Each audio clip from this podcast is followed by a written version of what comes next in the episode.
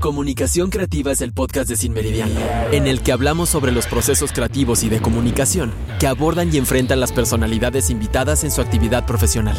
Nuestros invitados se dedican al marketing, la comunicación, el cine, el arte, la música, la publicidad, la tecnología, los recursos humanos y más. Este es un podcast para cualquier profesional, estudiante o interesado en conocer de primera mano de líderes y personalidades exitosas en su ramo sobre liderazgo, creatividad y comunicación. Sean bienvenidos a Comunicación Creativa, el podcast de Sin Meridiano.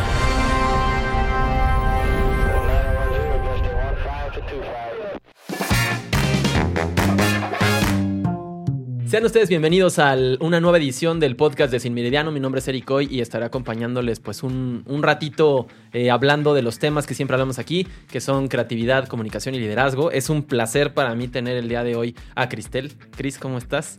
Muy bien, y tú, el placer es todo mío de poder estar aquí con, contigo y con tu audiencia. No, pues qué bueno. Este, Cristel, Cris, es eh, gerente senior de comunicación de Infinity, la marca de lujo de Nissan. Es correcto. ¿No? Cuéntanos un poquito eh, pues de tu trayectoria, cómo llegas a, pues primero a Nissan, luego a Infinity, y qué tanto has hecho justo en temas de comunicación, Cris. Cuéntanos. Bueno, yo soy licenciada de Ciencias de la Comunicación la verdad es que eh, yo siempre cuento esta historia porque es muy, a mí se me hace muy chistosa. Eh, yo quería estudiar cine, quería hacer cine. Primero estudié fotografía porque yo iba para cine y a mí lo que me gustaba era contar historias. Y creo que el contar historias puede cambiar las percepciones y las vidas de muchas personas. Nos encanta eso, queremos acá siempre. de hecho, nuestro eslogan es contando historias. Entonces... Y, un día, de hecho, me, me, me fui a, de mochilazo a recorrer las playas, pero literal de mochilazo, porque yo quería saber exactamente qué iba a hacer, ¿no? Y ahí fue cuando dije, yo voy para cine, cine, cine, cine. Pero la verdad es que en el Inter pasaron muchísimas cosas. A veces tú quieres hacer algo, pero la vida te dice que por ahí no va. Y de ahí me empecé a dedicar mucho a la comunicación corporativa. Y me di cuenta que era un área muy interesante donde uno puede realmente ser muy creativo o no. Depende de ti 100%, ¿no? Claro. Y que al final cuando tú cuentas la historia de tu marca, puedes impactar positivamente no solo a la empresa, sino a quienes consumen tu marca. Y, así he, estado en diferentes rubros. Empecé muy fuerte, bueno, primero hacía, estaba en medio de comunicación, estuve en un par de revistas y de ahí eh, me fui a Derechos Humanos, trabajé muchos años en Derechos Humanos en Oaxaca. Eh, después me fui al ámbito financiero y de ahí me fui al tema de las telecomunicaciones. Y estando en una empresa de telecomunicaciones es que me hablan de Nissan para llevar Latinoamérica. Eh, y yo nunca, la verdad es que siempre había trabajado solo en México y para México. Y cuando me dijeron 34 mercados de Latinoamérica, para mí me brillaron los ojos y dije, órale va. Es una oportunidad de conocer tanto la, o sea, la, nueva experiencia, pero conocer los mercados, ¿no? Claro, y sabes qué? Que aparte todo el mundo decimos somos latinos. Ajá. Todos hablamos español, no es cierto. Todos tenemos nuestra propia cultura, nuestro propio español, nuestras propias idiosincrasias. Al final, por eso cada quien tenemos nuestra propia cultura. Claro. Y de ahí es que eh, estuve varios años llevando Latinoamérica para Nissan y de ahí hace dos años me dicen, oye, quieres llevar ahora Infinity para México y para Latinoamérica. Y bueno, llevo dos años llevando Latinoamérica, Israel y México. No, pues está, está increíble, ¿no? Y además, eh, ¿cómo justo es eh, estos cambios de, industria? O sea, ¿tú cómo los has sentido? ¿Cómo los has vivido? ¿Cómo, ¿Cómo justo puedes encontrar la esencia de la comunicación en distintas industrias? ¿Cómo es tu proceso? Yo creo que siempre he tenido un hilo conductor al final, aunque parecieran muchos temas de los que uno habla, siempre es el mismo.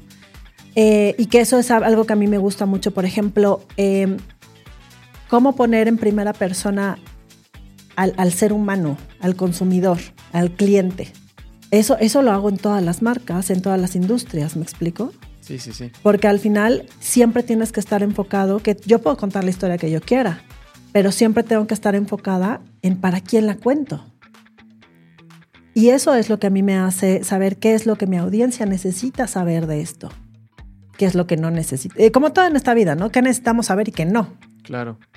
Y sobre eso ir contando y, construyendo la narrativa de, la marca, ¿me explicó? O del, o del producto o, de, o del servicio incluso que estamos ofreciendo. Y, algo interesante es, y, que se va formando muy, muy, muy de la mano con, es el, cambio en, las, en, la, en la cultura. Te pongo un ejemplo.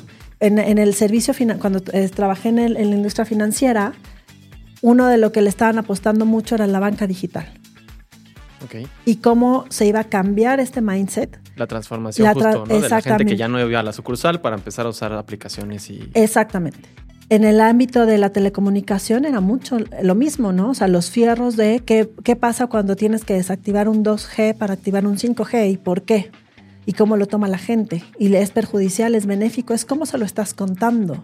Puede ser muy malo que te desactiven la red que actualmente utilizas, pero puede ser muy bueno que te estén dando un 5G. Claro.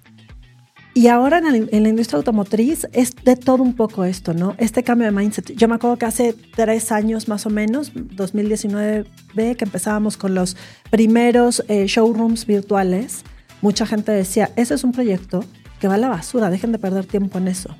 Hoy hay países que el, más del 30% lo hacen a través de venta, lo hacen a través de showroom virtual. Sí, de y además también concretan ahí la compra, ¿no? Exactamente, y que ya hay gente dedicada para el showroom virtual. Cuando hace tres años nos decían, es que ¿quién va a comprar un coche digitalmente? ¿no? ¿no? Sin olerlo. Eh, lo que más nos decían era, no, tú cuando abres un coche lo quieres oler. Sí, claro. Lo quieres sentir. E, ese, ese, olor a nuevo es bien famoso, ¿no? Claro. no, tu carro todavía huele a nuevo, ¿no? Claro, claro. ¿Y cuánta gente dice, no fumes, no comas, no, no nada, para que no le quites el olor a nuevo al coche? Y hoy hay países que en verdad tienen gente dedicada a atender, porque obviamente el, modo de consumo también cambió. El digital, o sea, el showroom digital, normalmente se atiende después de las 6 de la tarde. Claro, la gente ya no está trabajando, llega a su casa y se puede conectar. Y a través de, de 6 a 12 de la noche hay gente dedicada atendiendo en ese horario para que si tienes una pregunta, quieres agendar un test drive, lo que necesites se te pueda dar. Y yo creo que es son estos hilos conductores que me han permitido también cambiarme de industria. Claro.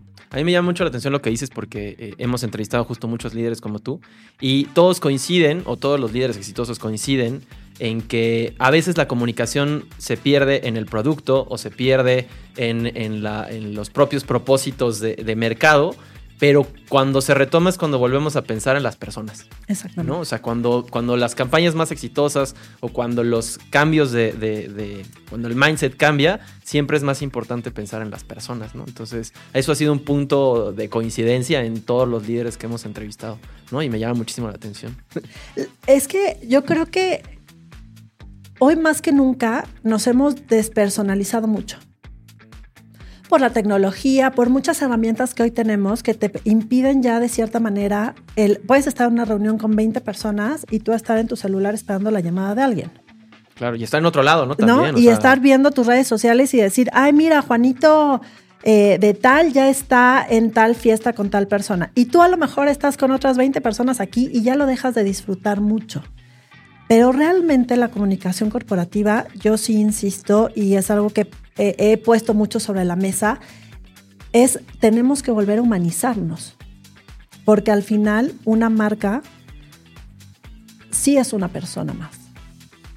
Tiene, tiene, tiene una identidad, tiene valores, te habla de una manera, te comunica ciertas cosas, te hace sentir ciertas otras.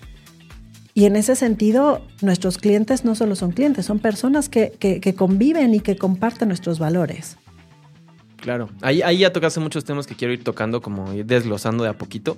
Este, justo ahorita hablando de esta parte humana, eh, cuéntanos de Human Daring Forward, ¿no? Sí, es súper interesante porque, por ejemplo, ahora en Infinity, eh, eh, Nació en 1989 para satisfacer las necesidades de, lujo de la marca Nissan, sobre todo en Estados Unidos, y de ahí fue creciendo a todo el mundo. Pero ellos fueron los primeros que descubrieron esto justo lo que te estoy diciendo. Y nuestro valor más importante es human.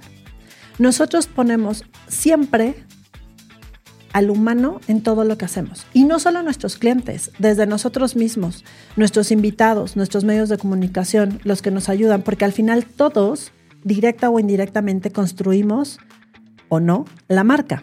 Claro. Entonces, desde los creativos que se sientan a diseñar el siguiente vehículo, los que nosotros trabajamos en el área de comunicación, todas las áreas, tenemos que siempre pensar en el bienestar de lo que estamos haciendo. Yo no puedo salir a decir que soy una marca humana y que estoy centrada en el cliente si trato pésimo a mis colaboradores. Y si no tengo un vida balance y si no tengo muchas cosas que hoy hagan decir, claro, cierro el círculo de lo que hoy es human. Claro. ¿Por qué decimos que somos eh, eh, atrevidos? Porque al final cuando tú le das este empoderamiento al ser humano, haces que se atreva a, proponer. Al final, no lo, o sea, lo dicen muchos expertos, es contrata a los que saben para que hagan lo que saben hacer. Pero si tú no les das este empoderamiento, no lo van a hacer, van a hacer lo que el jefe les diga que va a hacer y a lo mejor probablemente el jefe no sea el experto, sino para qué te están contratando, ¿me explico? Claro, ahí, justo podemos entrar a otro de los temas de este podcast que es el liderazgo, ¿no? Yo, yo, en tu LinkedIn eh, vi justo una publicación que hiciste de Steve Jobs que justo habla de eso, ¿no? O sea, de cómo manejar a los equipos, pero a través de que también se autogestionen, ¿no? Claro. cómo manejas a tus equipos? Mira, yo la verdad es que a mí y, no solo en México, sino eh, con los equipos locales que tengo en Latinoamérica, primero escucho. Escucho lo que quieren hacer, lo que están proponiendo. Es siempre lleguen a la mesa con propuestas. No todas son buenas, no todas son malas, no todas se pueden hacer, no todas tenemos el dinero, no todas salen, pero atrévete a pensar, atrévete a proponer, atrévete a ser diferente. Porque alguien que haga lo mismo de siempre, ya hay muchos y eso no nos va a diferenciar no en el momento en el que ahorita está la marca Infinity, ¿me explico? Sí, claro. A lo mejor si fuéramos otra marca de otra industria en otro momento, bueno, cada quien tiene sus, pero en este momento en el donde estamos relanzando la marca en México, donde estamos atravesando una gran época para la marca, donde vienen grandes productos, donde estamos lanzando productos renovados, es atrévete a proponer. Ya veremos si se puede hacer, si tenemos dinero, si cuesta, si no cuesta. Ya eso es lo de, ya, porque yo siempre digo una cosa, cuando el dinero es un problema, tenemos un problema. ¿Me explico? A ver, explica eso, desarrollalo más. Es muy fácil en el términos de comunicación decir, ay, es que yo haría muchas cosas, pero no tengo dinero. Claro, te, te obliga a ser más creativo en realidad, ¿no? Porque justo tienes que adaptarte a un... Claro, y si tu problema es que no tienes dinero, el problema no es el dinero, es tu creatividad, es tu falta de proponer, es tu falta de empoderamiento, es tu falta de muchas otras cosas. Y tu falta de resolver. Exactamente, porque al final hay muchas cosas que se pueden hacer sin dinero. O consiguiendo dinero, o vendiendo el proyecto, o convenciendo a la gente que quién te tiene que, qué puerta tienes que tocar para que esto se haga, eh, conociendo tu empresa, conociendo el objetivo, porque si realmente tu objetivo lo vas a hacer y lo vas a lograr con lo que estás proponiendo, ningún alto ejecutivo de ninguna empresa te va a decir, no, no lo hagas. Claro, porque además cuando tus límites se vuelven, eh, pues se vuelven importantes, pues te dejas de pensar, ¿no? O sea, cuando tus límites justo en vez de llevarte a creativar, te llevan a estancarte, entonces ahí ya no hay... Bueno, también ahí es mucha labor justo tuya o de, o de, los líderes decir, no, o sea, vele por acá, vele por acá, vele por acá, ¿no? Exacto. Y, algo que a mí me gusta mucho y que se lo digo sobre todo a, mis, a los equipos directos que tengo es, me gusta facilitarles el trabajo porque al final cuando tú, yo como, como manager facilito el trabajo de los demás, las cosas fluyen mejor. Si yo me siento a ver cómo no se van a hacer las cosas y que ellos casi casi sea como un verdadero dolor de estómago cada vez que me van a presentar un proyecto, cada vez que tenemos que construir una idea, cada vez que tenemos que ver cómo estamos en cuanto a objetivos cumplidos, creo que ahí se pierde mucha energía y a veces hago la, la, alusión de que nosotros, no, nosotros tenemos que ser un vehículo eléctrico, no un vehículo de combustión interna. Te voy a desarrollar, voy a desarrollar esta idea. Cuando tú llenas un tanque de gasolina en un coche de combustión interna, normalmente solo el 20%, más o menos, pero comúnmente el 20% es lo que ocupas para mover el coche. Todo el 80% se gasta en otras cosas. O sea, esa energía, ese 80% de energía la gastas en otras cosas como aire acondicionado, muchas otras cosas que no mueven per se el vehículo. Cuando tú tienes el 100% de la batería de un vehículo llena, el 99% se ocupa para mover el vehículo. Cuando tú en un equipo ocupas el 20% de tu energía para llegar a tus objetivos, hay un problema. Y el 80% lo ocupas en egos, en presentaciones, en PowerPoints, en, En juntas que nos acaban, en juntas que pudieron haber sido un mail, Sí, claro. ahí hay un problema. Cuando tú ocupas el 99% de tu energía en mover al equipo, vas a tener resultados. A lo mejor no siempre exitosos, pero sí vas a dar y vas a poder moverte más, rápido, más rápido y mucho más ágil. Justo, ¿cuáles son tus procesos para comenzar una creatividad en una comunicación? ¿no? Esa es una muy buena pregunta y es, es eh, nunca es igual. Claro. Yo siempre apelo a escuchar, a leer y a ver.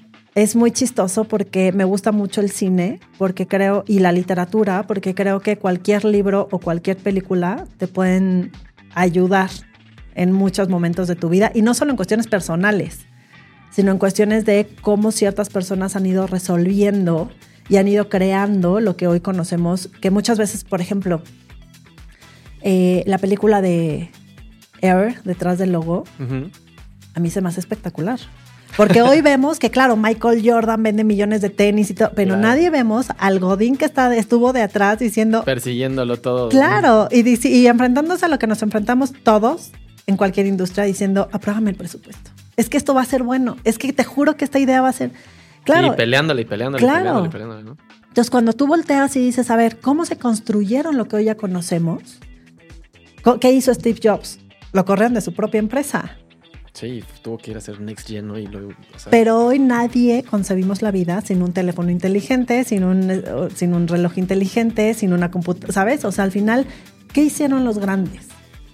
No lo voy a replicar, obviamente. Digo, ese también es como el valor agregado que uno le pone, pero, pero eso te, te, te, te hace voltear a ver otras situaciones. Por ejemplo, no solo lo que ha pasado en México con marcas que ya están muy sólidas, sino qué ha pasado en Latinoamérica con el desarrollo de ciertas marcas.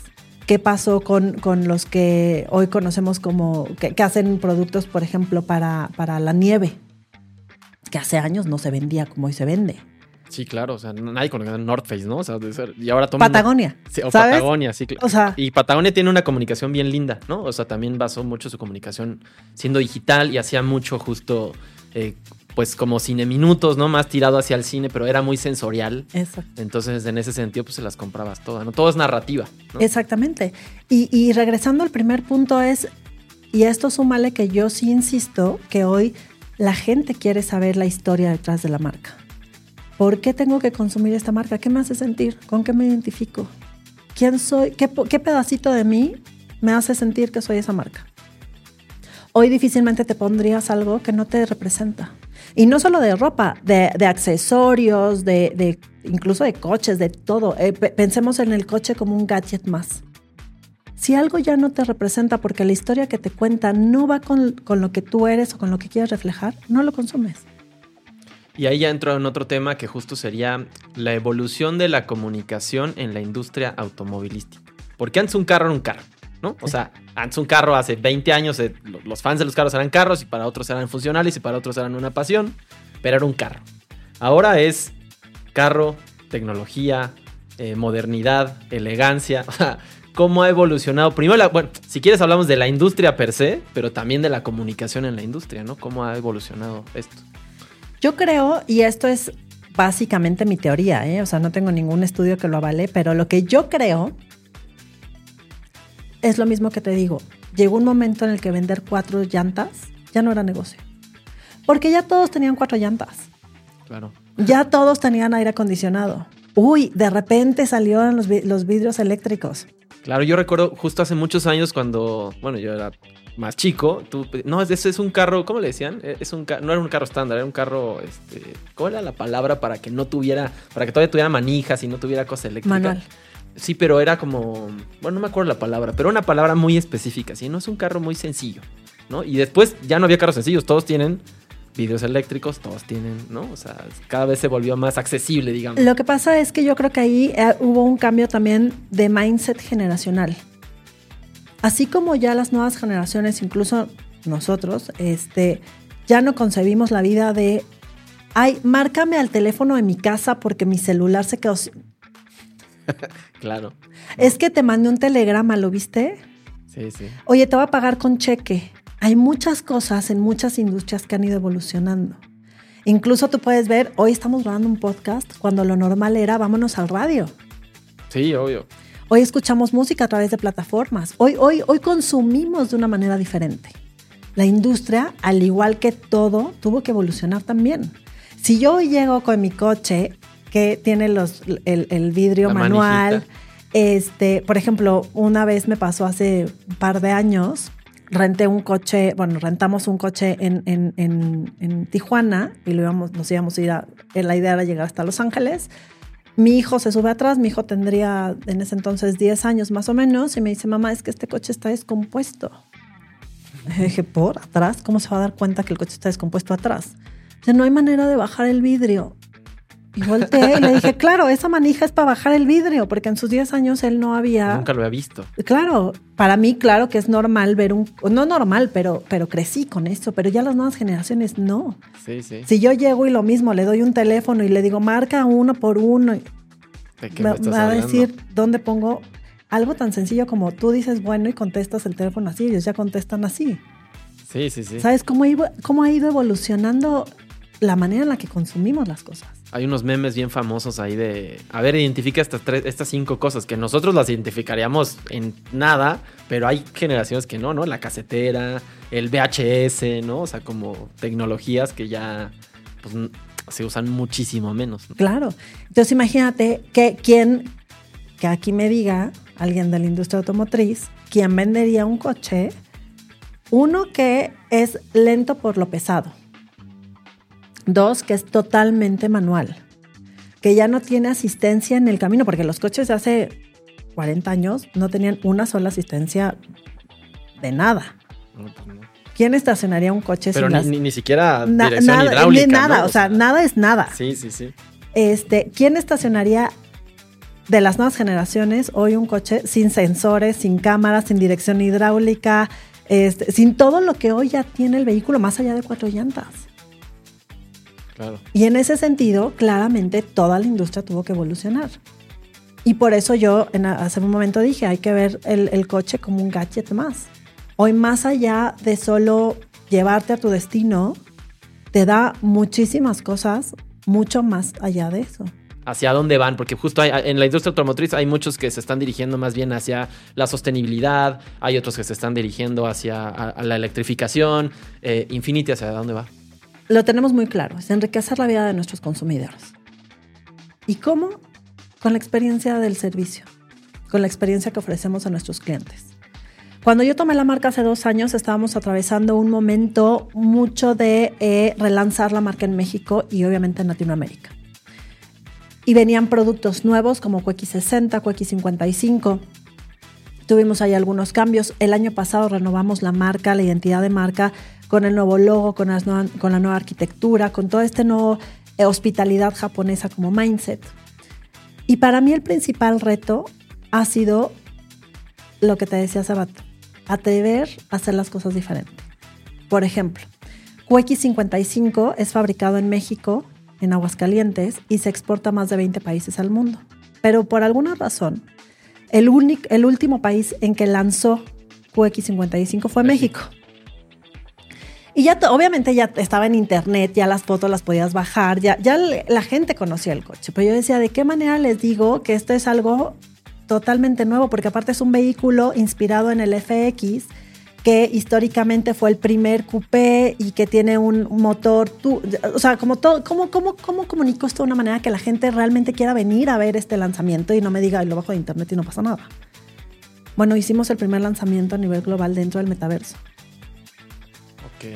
No sabes lo que fue maquetar un coche con estas dimensiones y que la gente lo pudiera abrir, subirse, mover el volante, escuchar el radio dentro del metaverso. Pero al final son estas nuevas plataformas y estas nuevas maneras en las que yo digo, ¿dónde vamos a estar como marca cuando mi hijo me vaya a comprar? No, pues está súper interesante. Explícanos un poco más justo para la gente que no sabe el metaverso, ¿no? O sea, cómo me subo al QX55 en el metaverso. No, fue, fue un reto, un buen reto, este, desde armar y maquetar el coche dentro de la plataforma, porque esta es una plataforma virtual donde tú entras a través de un código y entras como a tu salón. Bueno, ¿cómo lo vas a construir? ¿Qué, ¿Qué, hay dentro de, no? ¿Cómo le vas a enseñar al vocero que va a presentar el coche que se aprenda a mover con los con las palanquitas, con el visor, este, que aprenda a que si mueve así el brazo, si está hablando del cofre o del, de, la caída coupé o de cómo la gente va a sentir que va a mover un coche dentro del metaverso. Y, y al final son aprendizajes. Y cuando la gente se motiva, las cosas no salen mal porque la gente no ve los errores, ve lo bueno de lo que se logró muchos de los medios que, se, que yo creo que todos los medios eh, me dijeron, es la primera vez que yo tenía una experiencia así en el metaverso. Y entonces a lo mejor yo estaba muy preocupada en que si la pantalla de atrás se había medio pixeleado un poquito, nadie la vio. Porque todo el mundo estaba justo con, viviendo la experiencia. Exactamente. Y cuando te atreves a hacer las cosas diferente, la gente te ayuda. Y la gente le gusta lo diferente. Igual la, prensa automovilística es dura, ¿no? O sea, es muy dura. Bueno, yo los he visto justo que son muy, este, son piquis, ¿no? Son, son muy, pues, duros cuando les gusta algo y cuando no les gusta nada, ¿no? Entonces fue un proyecto muy exitoso en ese sentido. Sí, y, por eso yo creo que eso me ha alentado mucho también como a, atreverme a hacer cosas diferentes. Por ejemplo, hace un par de meses me dijeron, oye, Cristian, en Japón, en, en, el Tokyo Motor Show, en el Japan Mobility Show, en octubre se lanzó el concepto del primer coche eléctrico, el Vision QE. Pero es un concepto. Pero está increíble, ¿no? Está muy lindo. Y me dijeron hace dos meses, oye, Chris, se va a presentar en Toronto en febrero. Y yo dije, no, se presenta primero en México. Porque yo no puedo estar hablando y estar construyendo una narrativa de lo importante que es el mercado de lujo en México y decir que al final siempre soy el tercero, el cuarto o el que nunca es visto por la marca porque normalmente los conceptos nunca se traen a México y no de Infinity, de las marcas en general. Y entonces me dijeron, ¿quieres ser el primer país en lanzar QX o QE? Y dije, obvio sí. Oye, pero no tienes mucho tiempo, oye, pero no importa, eso es lo de menos. Y ahorita estamos dando la noticia de que México fue el primer país, después de Japón obviamente, en presentar este Vision QE, en traer este concepto a México, en hacer nuestro propio salón del automóvil, por decirlo de alguna manera, donde los medios pudieron verlo. ¿Físicamente? Físicamente, y lo trajimos desde Japón. Y fue un reto traerlo desde Japón y, que pasara aduana y que pasara todo lo que tuvo que pasar. Eh, pero, pero el coche se develó y se presentó. Trajimos a los altos directivos globales a explicarnos cuáles son las nuevas líneas de diseño. Y en este sentido, a lo mejor hay gente que me podría decir, oye, pero sí, las propuestas y, las mejorías siempre son buenas. Pero al final cuando tú le das una buena noticia a tus medios y les haces saber que lo que estás construyendo tiene un sustento, nadie se va a dar cuenta si, si la pantalla de atrás estaba movida o la pudiste haber hecho más grande, ¿sabes? Claro. Y yo, porque al final todos los medios siempre van a pelear el contenido. ¿Cómo eliges tus batallas? Porque eso fue una batalla que te aventaste y que ganaste. ¿No? Pero justo cómo las vas priorizando, ¿no? Dentro ya de, pues, de tu trabajo, de la industria, de todo. Sí voy a tener el resultado de lo que estoy construyendo. Ok. Y siempre se lo digo también a mi equipo, porque muchas veces, y yo creo que ese es uno de los principales retos que como comunicación tenemos que vencer. Ay, es que comunicación sirve los desayunos, ¿no? bueno, ese no, no, no, pero hay, muchos ejecutivos en muchas industrias y no me ha no estoy hablando ahorita de la, de la industria automotriz, en general, me ha tocado ejecutivos que, claro, como están en el sector financiero en el, y son unos eruditos en finanzas. Claro, les importa la matemática, el dinero, la entrada, la salida. Y entonces creen que, escribir un, discurso o, construir la narrativa de una marca pues eh, no, no es tan importante como el, análisis financiero, económico. Lo ningunean un poco, ¿no? Poquito, sí. Sí, sí, sí. Y además, justo como no genera, o sea, como no es una de las áreas que genera, al revés es de las que gasta. Exactamente. Entonces, es como de, ay, pues pídeles a estas chicas de PR que, que te sirvan un desayuno bonito ahora que vienen los inversionistas. Invítate cinco periodistas. Exactamente. Y es como, no, o sea, sí, sí lo puedo hacer, pero ese no es el core de mi trabajo. Claro. O sea, no estoy en una carrera para esto. o sea, perdón. Y creo que el primer reto es demostrar el valor e-, estratégico que sí tiene comunicación corporativa en una marca y en una empresa y en una corporación. Y ya cuando te empiezas a posicionar y te empiezan a ver como alguien que sí te ayuda a incrementar las ventas, el valor de marca y que también es a corto y a largo plazo, que la gente te prefiera, que la gente te busque y no solo los medios de comunicación, sino en general el, cualquier persona que toque tu marca en cualquier punto. Yo creo que hoy más que nunca la comunicación corporativa es importantísima. O sea, si, si fue ninguneada en algún momento, yo creo que hoy más que nunca es la que soporta todo lo que está tanto abajo como arriba. Exactamente, y que al cliente le cuenta la historia de lo que somos. Entonces, con base en eso, yo priorizo mis batallas. Oye, es que me están pidiendo que para el siguiente lunes a las 8 de la mañana sirva un desayuno. Sí, pero eso impacta en lo que estoy haciendo o no. O, dentro, o tengo 15 días solamente para liberar de aduana el Vision QE. Bueno, pues me enfoco en esto, ¿sabes? Porque al final es cuando tú tienes claro lo que estás construyendo, puedes equivocarte en el tipo de tabique, pero sí sabes qué tabique va. Sí, claro. Sí, sí, sí. Y, justo hablando de, regresando un poquito a la parte de las redes y, donde ahora todo el mundo opina de todo, aunque no sepa o aunque sepa menos, pues la reputación es todo, ¿no? O sea... Sí. Y yo creo que este, ah, justo ayer estaba haciendo un PowerPoint. Este, porque todos mis colegas que me digan que no, pero todos nos volvemos PowerPointistas. Pero, y, justo hablaba de, este intangible que es la reputación. ¿Qué valor le vas a dar a la reputación de tu marca?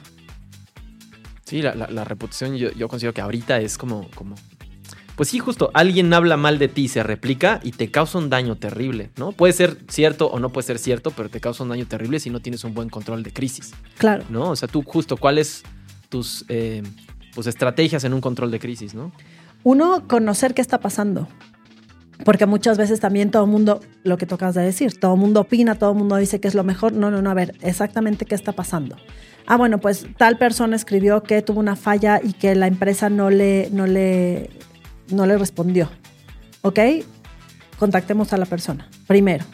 Y es, yo creo que es el análisis. Obviamente hay muchos procesos y protocolos detrás que ya deben de estar como muy planteados de decir, bueno, en qué tipo de crisis, a quién buscamos, cuál va a ser eh, el comité de crisis, quiénes tienen que estar involucrados, cuándo lo escalamos, cuándo no. O sea, ese protocolo, creo que retomando el punto es Mientras más estructura tenga la comunicación, todos los procesos se vuelven mucho más fáciles. Al final, si todo lo vamos a ir improvisando, y creo que también en eso era como el cómo priorizo. Cuando tú estás estructurado hacia tus objetivos y hacia lo que hoy estás trabajando, que es tener una reputación sana de la marca, bueno, pues a lo mejor ahí te sirve para tomar decisiones de qué es lo que tienes que hacer y qué no. Siempre regresar a las bases. Exacto. Ver quién eres, o sea, tanto como la marca y a su vez en lo que tú te relacionas como persona con esa marca y hablar desde ahí, ¿no? Exactamente. Y entonces dejar también de improvisar, que creo que es una de las cosas que también se tenían como en este concepto de comunicación de, pues que es un área muy improvisada. Y al final no, al final debes de tener una estrategia de comunicación, debes de tener un plan de comunicación, tienes que tener muchas más cosas que te, que te solidifiquen también tu narrativa, tanto al interior como al exterior, porque yo no puedo llegar con los ejecutivos a venderles toda la estrategia de comunicación para el siguiente año fiscal, pero al final no hacer absolutamente nada de eso.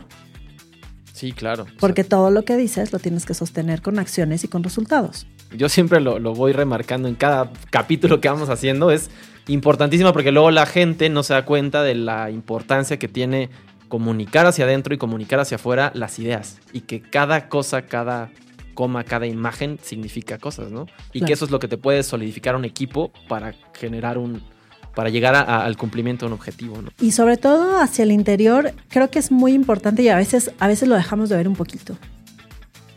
Pero yo creo que al interior, si tu gente y si el equipo sabe bien quién eres como marca, hacia dónde vas, todos van hacia el mismo camino. Cuando eso se pierde, las áreas pueden empezar a trabajar por separado, pueden empezar a, pelear incluso por otros objetivos, ¿no? Ah, no, pues es que para mí este mes es vender, vender, vender, vender. Y a lo mejor marketing va a decir, para mí es hacer marca, marca, marca. Pues sí, pero también marketing a lo mejor tendría que ir alineado con el objetivo de ventas, que es vender, vender, vender. Entonces construir marca, pero también llevar un poquito más gente a piso, ¿sabes? O sea, y al final si, si, si tú como comunicación no, no, no tienes sostenido esta, esta narrativa de quiénes somos, hacia dónde vamos, qué estamos peleando, y a lo mejor el discurso que sale a dar el, el jefe de jefes va también por otro lado, es como, no me hace sentido. Sí, claro, es, muy difícil mantener esa línea. ¿Tú, quién crees que es el responsable justo de mantener una línea de comunicación en todas las áreas? ¿no? O sea, porque entiendo que justo también el mensaje el sí es muy importante cómo lo, de cómo permea hacia abajo, pero también de las áreas cómo lo solicita, ¿no? O sea, ¿cuál, es, cuál crees que es justo quien mantiene esa línea, ¿no? Yo creo que sí, sí o sí. No hay una sola línea porque claramente yo te diría, no, pues el director de, la empresa es el que tiene que estar siempre muy alineado y bajando todos los, los mensajes a todas las áreas. Creo que no. Yo sí soy de la idea que es como comunicación externa. La reputación la construyen mucho más factores que solo los medios de comunicación. Y en este sentido es, ¿por qué no recursos humanos toma un poquito más de liderazgo en cuestión de, de, de, estas comunicaciones? Incluso, obviamente, el área de comunicación, ¿no? O nosotros llevamos como esta batuta de que se tiene que ir comunicando, cómo vamos viendo, muy de la mano con el negocio, pero también ventas. ¿Qué estamos diciendo a nuestros vendedores, a nuestra red? ¿Qué estamos haciendo? ¿Cómo estamos construyendo la marca? Y todos los y todos los las personas que construyen también la reputación hacia el interior. de alguna manera es circular, ¿no? También. Exactamente. va nutriéndose uno del otro y hay que tener también mucha escucha, ¿no? Porque la comunicación siempre es de dos vías y luego queremos que nada más para un lado, ¿no? No, y aparte yo como, como experta, entre comillas, de comunicación, yo te puedo decir, no, pues es que lo que se tiene que decir es A, B y C. Y a lo mejor llega el de ventas y me dice, no me sirve nada en este momento porque yo necesito Z, Y y W y así todas las áreas. Entonces yo sí creo que tiene que ser una mesa redonda, donde todos, claramente con la batuta de, nosotros como comunicación, de qué es bueno, qué es malo, qué es manejo de crisis, qué es manejo de expectativas, que es muchas cosas, a ir permeando y a ir em, nutriendo la comunicación que se tiene que hacer también al interior. Muy bien. Oye, y cambiando un poquito el tema, em, justo cómo últimamente, y cuando digo últimamente digo, me refiero a varios años, pero la presencia de las mujeres en la industria automotriz está fuerte, ¿no? Sí, o sea, a mí me encanta porque justo, eh, pues creo que era algo que hacía falta en un mercado muy, entre comillas, donde había mucho masculino, ¿no? Pero ahora creo que se ha nutrido increíble, ¿no? Con, mucho liderazgo además, o sea, porque son mujeres en posiciones de liderazgo. Sí, y la verdad es que a mí me, me, gusta mucho porque me nutre mucho. Hace el año pasado vino una, la que era en ese momento la General Manager para Infinity a nivel global.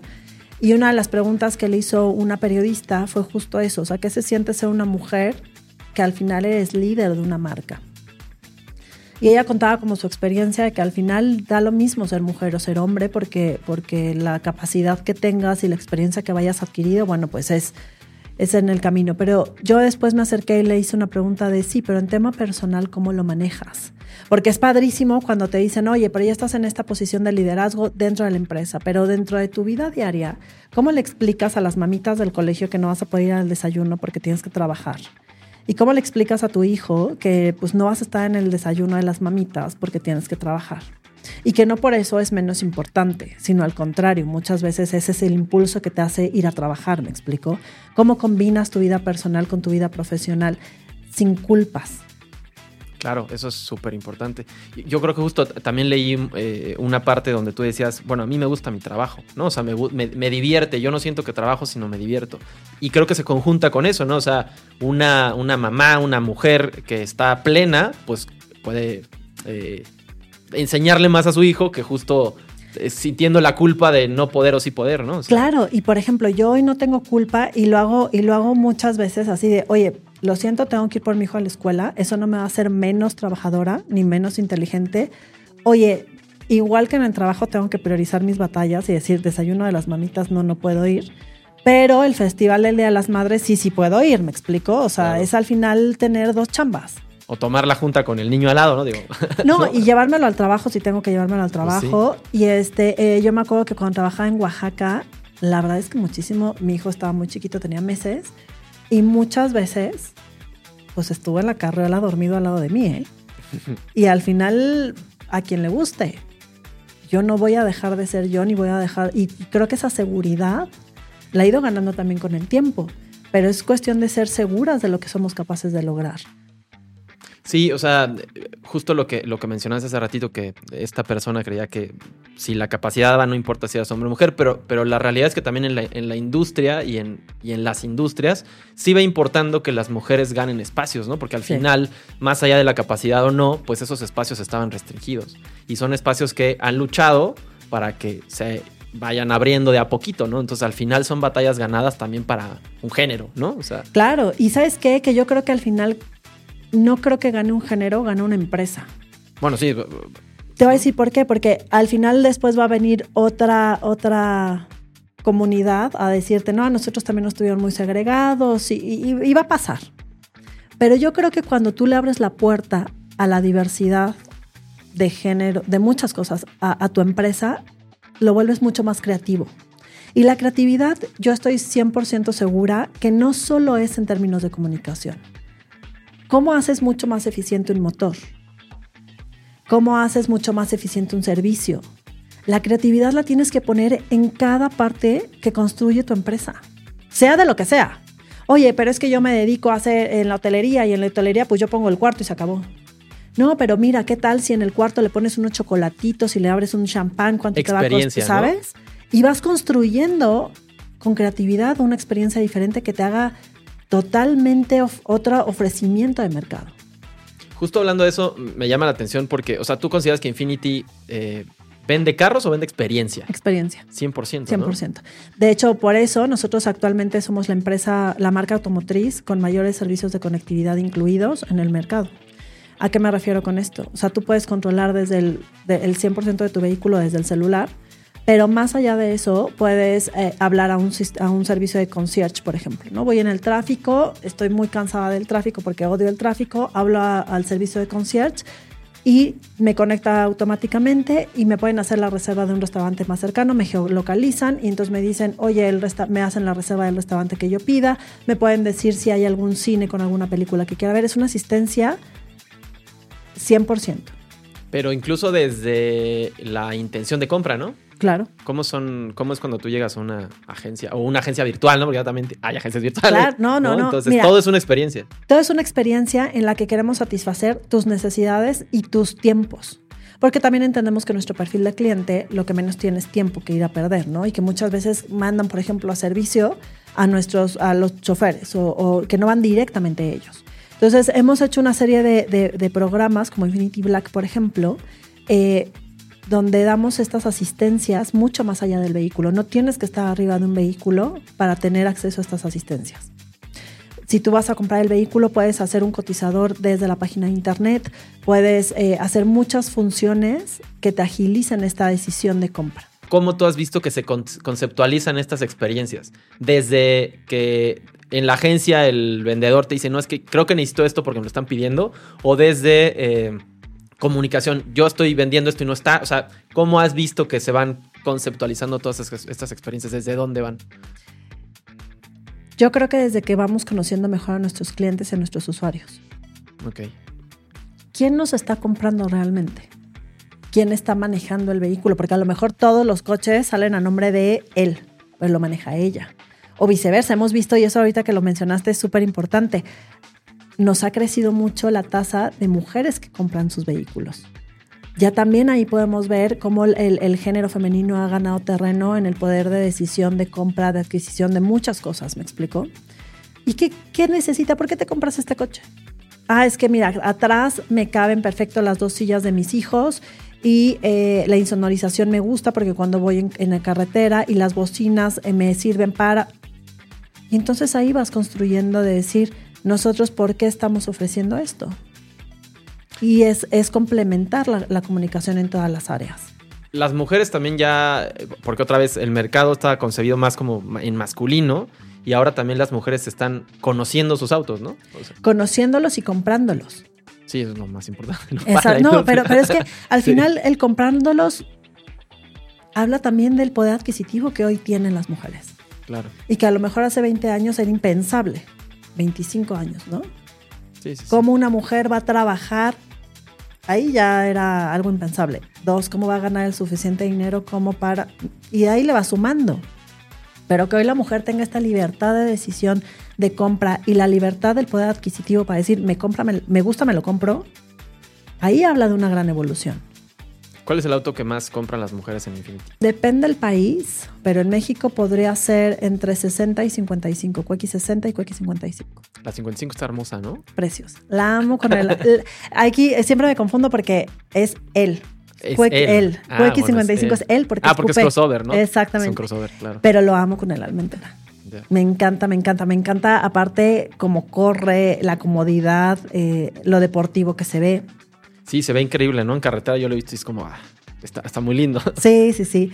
Yo la verdad es que siempre lo digo, de, la gama actual, mi, mi, preferido por lejos. La arquitectura como, pues justo asiática, es como muy, o sea, es elegante, ¿no? Es como muy... Hay un concepto que es el lujo moderno japonés. El lujo moderno japonés lo que hace es apelar a lo minimalista. Lo minimalista, dentro de esta filosofía, eh, ellos eh, dicen que es mucho más elegante y por eso nosotros estamos considerados como una marca de lujo silencioso. Alguien que ya sabe, normalmente nuestros clientes son personas que ya saben quiénes son, que no tienen que demostrar que ya acceden a ciertos niveles ni que son ni que consumen lujo, sino que más bien les gusta este eh, lujo silencioso. Lujo de bajo perfil. Exactamente, exactamente. No, no un Ferrari naranja, ¿no? Que vibre y que ruja para que te vean. Exactamente, sino algo que tú ya sabes que traes una gran maquinaria, grandes tecnologías eh, y una gran marca como lo es Infinity. O sea, ¿en qué etapa estás ahorita justo este, no sé si llamarle rebranding, pero de, Infinity, ¿no? O sea, ¿hacia dónde va más? ¿Qué, más esperamos justo de estos cambios? Qué buena pregunta. Eh, estoy profesionalmente en una gran etapa. Personalmente me encanta estar profesionalmente en esta etapa porque tengo la posibilidad de crear lo que viene para el futuro de Infinity. Como te decía, hace en, octubre se presentó el Vision QE, que es este primer sedán 100% eh, eléctrico de la marca, pero también se anunciaron un nuevo portafolio. Obviamente va a llegar QX80 totalmente renovada con todas las nuevas líneas de diseño, que es arte en movimiento, y con toda esta inspiración japonesa, pero de ahí también va a venir QX65, que es un crossover eh, que está espectacular. Un poquito más grande que la 55, digo que el 55. Exactamente, exactamente, que es eh, de dos filas y que obviamente va a ser una maravilla. Va a venir también nuestro primer eh, SUV eléctrico. 100% eléctrico. 100% eléctrico. Entonces yo creo que estoy en una etapa, y la marca ahorita está en una etapa de mirar hacia el futuro este nuevo amanecer de Infinity, donde como siempre vamos a demostrar que somos pioneros en lo que hacemos, en proponer eh, eh, las nuevas tecnologías, las nuevas tendencias y obviamente no descuidando la experiencia de nuestros clientes en cuanto a trenes motrices.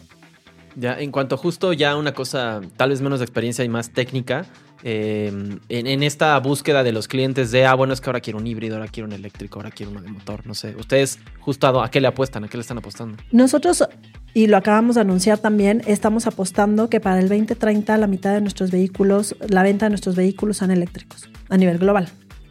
Ok. Y lo que le estamos apostando es que va a haber gente que aún quiera su vehículo de combustión interna y sobre todo por el segmento al que vamos dirigidos. Pero va a haber gente que también, y por eso estamos ahorita presentando dos eléctricos, pero dos de combustión interna también para lo que viene. Ok, y en ese sentido, bueno, como marca, pues, o sea, y como mercado y todo, pues es, más claro. Y, y, entonces en comunicación van a estar justo en esas mismas líneas, ¿no? Sí, y al final vamos a priorizar siempre la experiencia de nuestros clientes en cuanto a comunicación yo siempre voy a estar comunicando que lo que más le importa a Infinity es la experiencia que tenga el cliente. Y esto es una frase que siempre se dice mucho de Infinity y es una gran frase hacia el interior, que es, nosotros no somos todo para, para, o sea, nosotros no somos algo para todos, nosotros somos todo para algunos.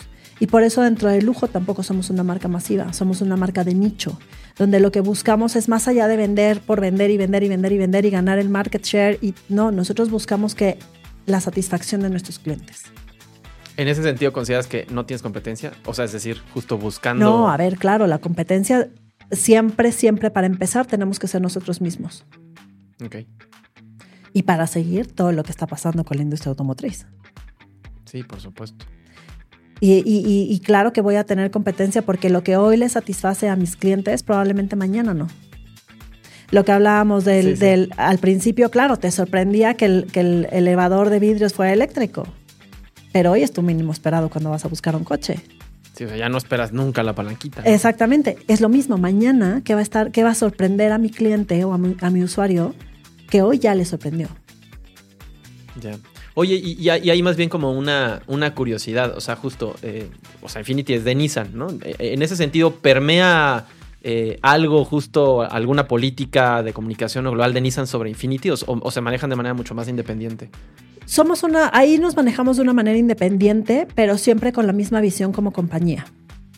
A nivel global, yo te puedo decir que sí, enriquecer la vida de las personas es algo que tenemos como compañía. Todo lo que hacemos tiene que ir dirigido a esto pero en términos de segmento también tenemos que hablar diferente y mostrarnos diferente porque somos dos segmentos totalmente diferentes. Y hoy sabemos que Infinity es lo mejor que Nissan tiene que ofrecer a sus clientes.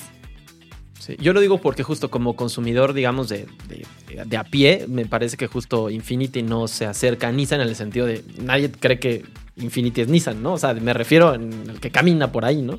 O sea, no, no se podrían, no, se, no son comparables, ¿no? Y, y, la verdad es que lo acabas de decir muy bien. O sea, al final tenemos este respaldo de la ingeniería japonesa que a lo largo, de, digo, por algo Nissan también lleva casi 16 años siendo líder en el mercado. Es lo que te decía, siguen siendo los que más venden, ¿no? Siguen siendo los que más venden, pero es, es por, la, por la ingeniería que traemos, ¿sabes?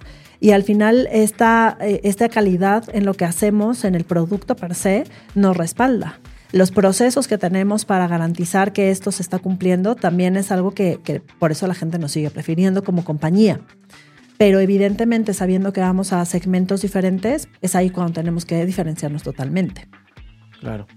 Pues oye, Cris, agradezco mucho justo que hayas, que hayas venido. Este, me parece muy interesante tu personalidad y también tu trabajo. Me, no, muchas me, gracias. Te felicito un montón por todo lo que has logrado y todo lo que haces.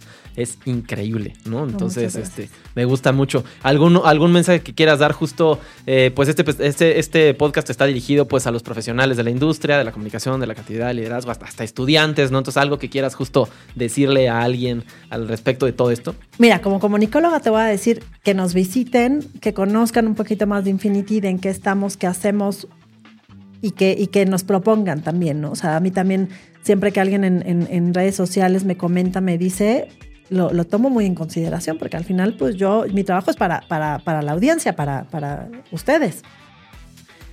Y por otro sentido, que, que, en cuanto, ya, ya per se como, como comunicación, como, como profesional de la comunicación, que nos sigamos atreviendo. Ah, eso es importantísimo, ¿no? Porque al final si otra persona se atreve a hacer algo diferente, me reta a mí. Y si yo hago algo diferente, voy a retar a alguien más porque como comunidad de comunicólogos nos tenemos que atrever. ¿Cómo puedes justo definir eh, cómo salirte de la caja? Obviamente todavía dentro de la caja de la marca o de la... O sea, ¿cómo lo haces? ¿no? O sea, me, me atrevo, pero hasta... ¿Con qué límites?